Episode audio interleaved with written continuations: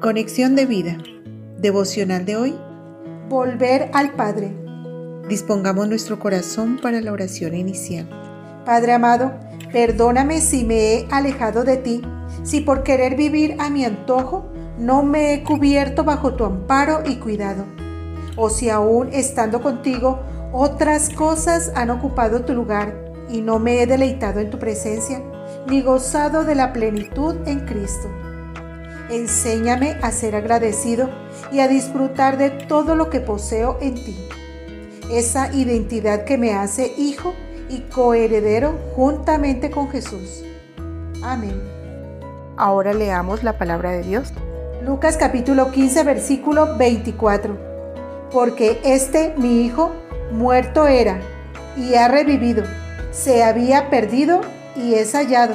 Y comenzaron a regocijarse. Lucas capítulo 15 versículo 31.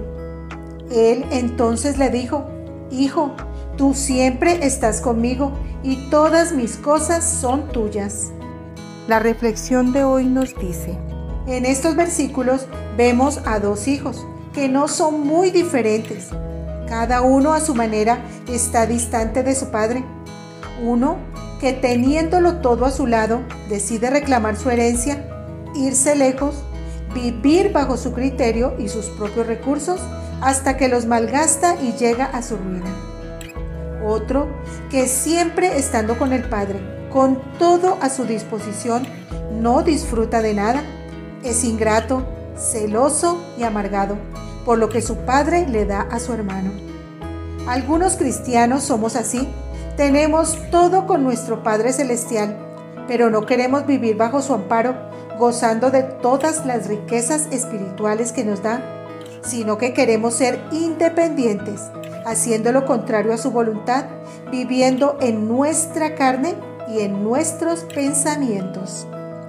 Otros quizás estamos de alguna manera con Dios, sirviendo de pronto en la iglesia, con todos los recursos espirituales a nuestro alcance, pero por estar viendo las fallas de otros o las bendiciones que Dios les da, no disfrutamos de lo que ya tenemos.